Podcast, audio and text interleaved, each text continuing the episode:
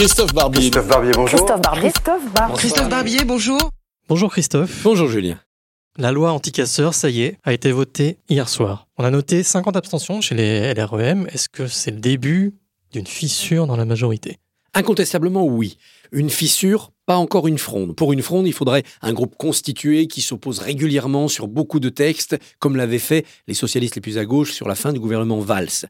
Mais là, on a une fissure. C'est pas la première. Il y avait déjà eu 14 abstentions lors de la loi Asile-Immigration, mais c'est la plus large. 50, c'est beaucoup, d'autant qu'on en entendait une vingtaine. Quand on en voit 50, ça veut dire que certains, en leur âme et conscience, sans en parler à personne, ont décidé de s'abstenir. Pour certains, c'est une abstention avec une menace. En seconde lecture, si le texte n'est pas corrigé, il pourrait aller jusqu'à des votes contre ce qui voudrait dire peut-être des exclusions du groupe, bref, une crise politique. Donc il y a une véritable fissure, mais qui correspond à la réapparition du clivage droite-gauche. Le macronisme, c'est et de droite et de gauche. Parfois, ça ne se voit pas, sur une bonne partie de la politique économique, par exemple. Parfois, ça se voit dès qu'on touche au principe. La liberté de manifester, c'est un principe. Risque-t-il d'y avoir des sanctions envers ces 50 personnes? Pour l'instant, non.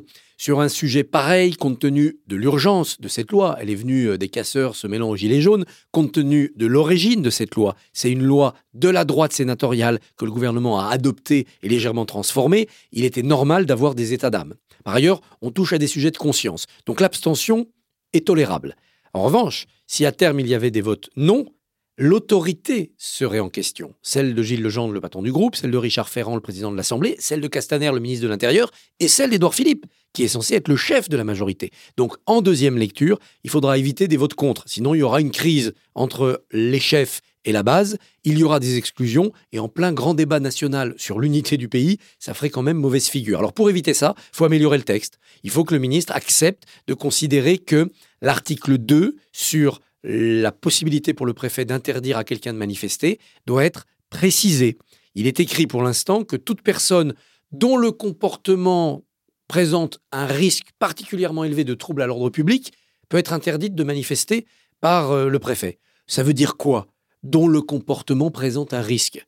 Non, si c'est le jugement subjectif du préfet, c'est trop large. Ça permettra d'interdire de manifester des gens qui n'ont rien fait. Il faut que la personne ait déjà été arrêtée et convaincue d'actes de violence pour lui dire désormais vous ne pouvez plus manifester. En tout cas pas sur ce sujet-là, dans cette ville-là, à cette heure-là. Donc il faut d'abord qu'on ait été condamné et pas simplement qu'on ait tenu des propos qui, si le gouvernement bouge et affine son article 2, il devrait éviter les votes contre. Très bien, merci Christophe. Merci.